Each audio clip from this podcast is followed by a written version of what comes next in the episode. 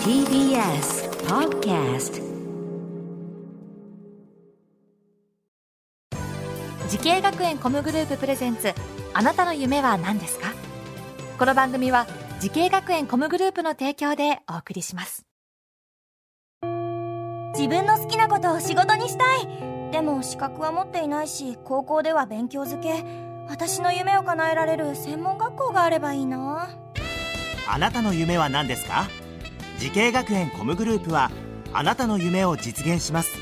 今すぐホームページを。滋慶学園 COMグループプレゼンツ。あなたのあなたのあなたの夢は何ですか？こんばんは花輪です。このプログラムは毎回人生で大きな夢を追いかけている夢追い人を紹介します。あなたの夢は何ですか？今日の夢追い人はこの方ですこんばんは。株式会社オウン代表でエンジニアの加藤匠です。はいよろしくお願いしますよろしくお願いします。えー株式会社オウンという、えー会社でございますけれどもどのような事業を行っている会社ですか？はい。えっ、と、まあ、主に2つ事業をやってまして、うんまあ、1つが受託開発事業、もう1つが自社サービス事業をやっております。今おいくつになられますか匠さんははい。今,、えー今22歳です。え？ー、そんな若いの？マジで結構しっかりされてるから見今えない年まだ、はい。卒業したばかりで。22歳で自分で起業したということですか？え何歳の頃に起業されたんですか、はい。えっと、まあ、在学中、専門学校2年生の頃なので、まあ、20歳の頃に会社を建てました。すごいねえーこれまでに手掛けたウェブサイトモバイルのアプリ、えーどういったものがありますか？そうですね。あの、大手さんの、例えば、ふるさと納税のようなはい。システムはい。の、えー機能の追加でしたりとか、すごいな。ふるさと納税の、はい。えー。まあ、今すごい流行ってるシステムで、うん。やっぱりユーザーさん何万人もうん。いらっしゃって、まあ、ちょうどあの納税の時期だったので、うん。もうこうシステムを落とさないように、うん。あのまあ、大規模なサービス開発でした。ね、まあ、かなりいい勉強になりました。うん。22歳ですか。すごいですね。エンジニア目指すようになってきっかけを教えてほしいんですけど。そうですね、あの、もともと、まあ、その中学校ぐらいからパソコンを触り始めたんですけれども、まあ、その頃にあのやってた SNS で、まあ、そのエンジニアさんがいらっしゃったんですよ。うん。で、その方が、やっぱりものづくりすごい好きで、うん。まあ、なんか毎週毎週いろんなサービス作って、ポンポン出してた方なんですけども、やっぱりそれを見てて、あやっぱりこう、かっこいいなっていう憧れがあったんですね。まあ、そこがやっぱりきっかけになったのかなと思ってます。いやかっこいいですよねエンジニアさんってね。そっかでもそれで結構とは言いながら簡単になれるお仕事じゃないですよね。努力も、そうですね。うん。まあ、プログラミング始めたのが中学校2年生ぐらいなんですけども、早いなでもやっぱりこう、なんでしょう、ものが作れるようになる。うん。そのアプリケーションとして人が触れるものを作れるようにな,、うん。なったのは、やっぱり専門学校入ってからうなんです。ん。まあそれまでは全然こう、そうなんだ。作れなかったっていうのがあります。うん学校とコースを教えてほしいんですけども。はい、はい。えー東京デザインテクノロジーセンター専門学校の、えースーパー IT エンジニア専攻に僕は入りました。うんえこの学校を希望した最大の理由は何でしょうか？まあ、一番大きい理由は、うん。あのやっぱり学校その自由に学べる環境が整ってたっていうところが大きいですね。卒業生の活躍してる学校だったりあ、うん。がえーまあ、就職先であったりとか、うんなるほど。まあ、そこがやっぱり大手さんもあったりうん。っていうところで、うんあとはそのオープンキャンパスの中での在校生との話で、やっぱりその学生主導でいろいろできる学校だなっていうのがすごい伝わってきたので、なるほど。結構周りには自分よりこうスキル高いなって人いました？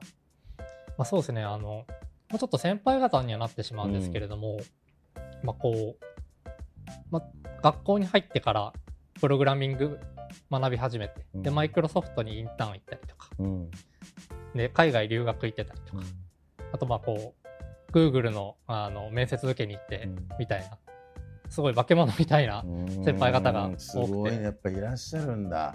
じゃあ結構もうあれじゃないですか。専門学校の時一番こう必死に勉強したって感じですか？そうですね。かなりは1年生の時が一番必死に勉強してましたねやっぱ。そっか。なんか思い出に残ってる授業恩師の先生とかいらっしゃいますか？まあそうですね。授業で言うと、うん。まああのアプリケーション開発の授業があるんですけど、うん。まあ、そこを1年生の時の授業であの古正先生っていう方が、うん。あの教えてらっしゃる授業なんですけど、うん。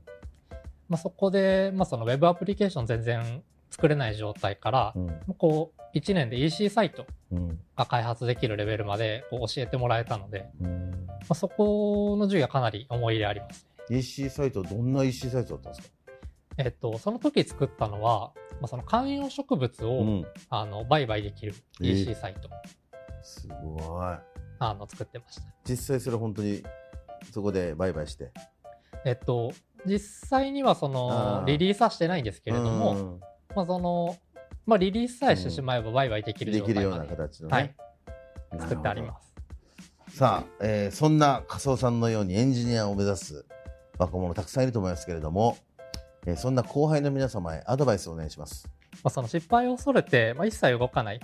例えばこう、インターンシップとか、アルバイト、その、エンジニアのアルバイトとかで、うんまあ、自分できるかなっていう心配あると思うんですけれども、まあできるかできないかってやってみないとわからないので、うん確かに。まあ、その一回やってみてダメだったら勉強すればいいっていうので、まあ、その自分の頭の中で考えすぎないで、まあこう何も考えずに一歩踏み出してみるっていうのが、あの、僕が言えるアドバイスかなと思います。動かないことが一番のリスクという。そうですね。いやー、素晴らしい言葉ありがとうございます。ありがとうございます。さあ、そんな仮想さん、これからもっと大きな夢があるのでしょうか？活動、匠さん、あなたの夢は何ですか？僕の夢は、えー現在開発している、えーサービスを世界中の開発者の人に広めたいです。いいですね。言える範囲で、どのような形のものなんですか？まあ、そうですね。あのーまあ、個人情報に関するものなんですけれども、まあ、例えばこう、皆さん、あの、うんウェブサービスとか利用されるときに、まあ、ユーザー登録とかあるじゃないですか。はい。まあ、そのユーザー登録するときに、毎回いろんなサイトでうん。情報入力すると、めんどくさいっていうのもありますし、めんどくさい。まあ、どこに入力したか忘れるっていうのもありますし、あります。あこう EC サイト、例えば女性の方、うん若い女性の方だと、いろんなブランドの EC サイト登録するじゃないですか。うん。ってなった時に、まあ、こう、引っ越しましたってなった時に、うん。まあ、前の情報のまま、こう、荷物が送られちゃう。あるね。めちゃくちゃあるよ。例えば、我々のサービスで情報を一回変更しましたってうん。やったら、まあ、登録しましたってやったら、他のサービスでもそれが全部利用できて、で変更しましたってなったら変更が全部反映されて、うん。みたいな。そういう便利なサービスを作って。最高じゃないですか。いや、ぜひともその夢を実現させてください。はい、頑張ります。はい、応援してます。ありがとうございます。この番組は YouTube でもご覧になれます。あなたの夢は何ですか ?TBS で検索してください。今日の夢呼人は株式会社オウンの代表、エンジニアの粕尾匠さんでした。ありがとうございました。ありがとうございました。